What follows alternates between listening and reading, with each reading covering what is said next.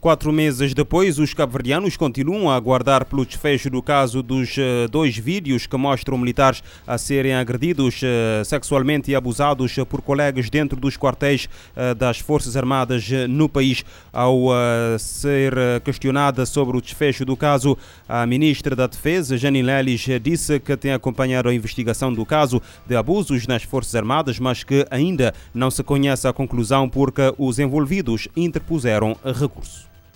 Temos programado uma comunicação pública para que se possa fazer o esclarecimento. Esta comunicação ainda não aconteceu, exatamente porque aguarda-se uma decisão de recurso que foi interposto no processo. No passado mês de maio, dois vídeos de teor sexual e de maus tratos a soldados dentro de instalações das Forças Armadas que circulavam nas redes sociais eh, revoltaram a sociedade cabo-verdiana. Na altura, o chefe de Estado, Jorge Carlos Fonseca, considerou os factos como sendo de muita gravidade. Os comportamentos foram também condenados eh, pela chefia das Forças Armadas, que assegurou eh, que os, os prevaricadores seriam exemplarmente punidos nos termos das leis e regulamentos militares. O chefe do Estado-Maior das Forças Armadas, eh, Major-General Anildo Moraes, que eh, disse que os militares caverdianos eh, que maltrataram colegas, obrigando-os a simular atos sexuais, poderiam ser expulsos. Até hoje não se conhece o desfecho do caso. Os casos de conjuntivite, infecções eh, de pele e pacientes com quadro clínico de diarreia e vômito têm estado a aumentar na Ilha Brava. A situação preocupa o delegado de saúde local, Júlio Barros, eh, principalmente devido à ruptura do estoque de medicamentos. Em declarações à Infopress, o médico adianta que neste momento a ilha já registrou cerca de 20 casos de conjuntivite. Na Brava começa a situação na criança Começa criança de 12, 3 anos, vou na bebezinho também, de começando adulto. Eu não tenho, parece, mais de 15, quase 20 casos de conjuntivite na Brava. E mais preocupação que não tenho em termos de medicamento.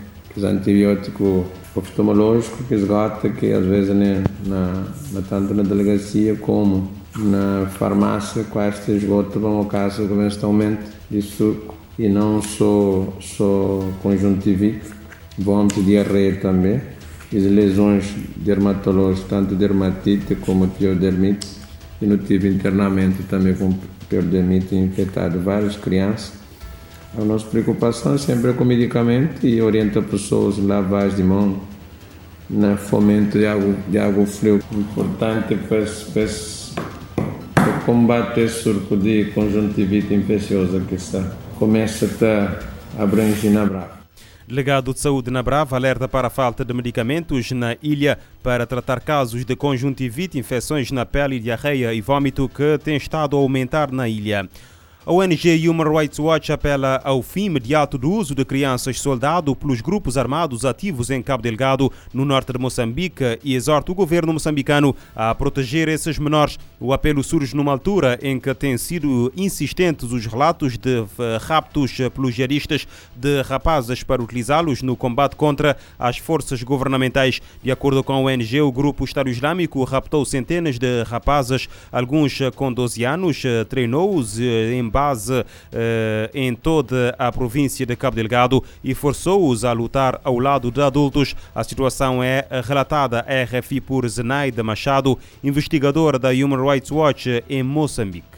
O que descobrimos é que o grupo está a treinar jovens e, por conseguinte, são esses jovens que são enviados para o terreno de batalha e que são também convencidos a regressarem às suas eh, zonas de origem e a cometerem horrores e atrocidades que já várias vezes reportamos, como é o caso de incendiar casas, destruição de infraestrutura e, em alguns casos, também é, atacarem algumas pessoas, alguns civis. O que nós sabemos, através dos testemunhos que recebemos, é que são muitas crianças envolvidas nesta guerra. E, claro, nesta fase queremos apelar ao governo moçambicano para investigar o uso de crianças, para as proteger deste processo de recrutamento para fazerem parte desta insurgência, mas também para terem muito cuidado no processo de detenção e, e, e prisão destes insurgentes, de selecionarem aqueles que são adultos dos que são crianças e darem a essas crianças a possibilidade de terem um julgamento justo e serem tratadas como crianças e, e que a prioridade seja reabilitá-los e, e reintegrá-los dentro da sociedade e dentro das suas famílias.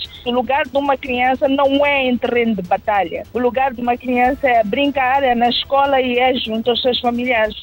De recordar que no passado mês de junho, a organização humanitária Save the Children estimou que os grupos armados ativos em Cabo Delgado tinham raptado durante o ano passado pelo menos 51 crianças. O Tribunal Penal Internacional tipifica como crime de guerra o recrutamento, alistamento ou recurso ativo a crianças menores de 15 anos em conflitos armados. Desde o início dos ataques em Cabo Delgado, em outubro de 2017, a violência armada já provocou mais de 3.100 mortos e mais de de 817 mil deslocados, uma situação que as forças de defesa e segurança moçambicanas têm tentado inverter com o apoio de militares vindos do Ruanda e dos países da SADC desde o passado mês de julho. Este esforço resultou para já na reconquista de alguns territórios, nomeadamente da Mocimbo da Praia, retomada pelas forças conjuntas no passado mês de agosto, precisamente um ano após ter caído nas mãos dos jihadistas.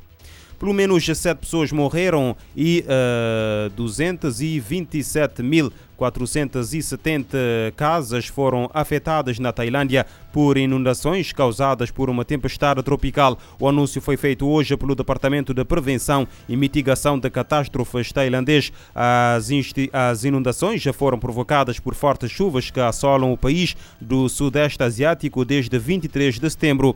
As cheias atingiram uh, eh, 6.335 municípios em 31, uh, eh, em 31 das 76 eh, da Tailândia, principalmente no centro e nordeste do país, mas até agora não afetaram a capital, eh, Bangkok.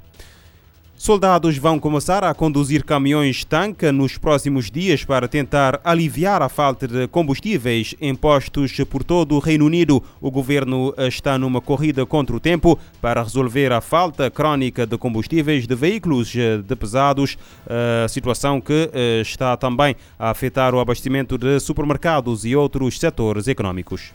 Soldados vão começar a conduzir caminhões-tanque nos próximos dias para tentar aliviar a falta de combustíveis em postos por todo o Reino Unido.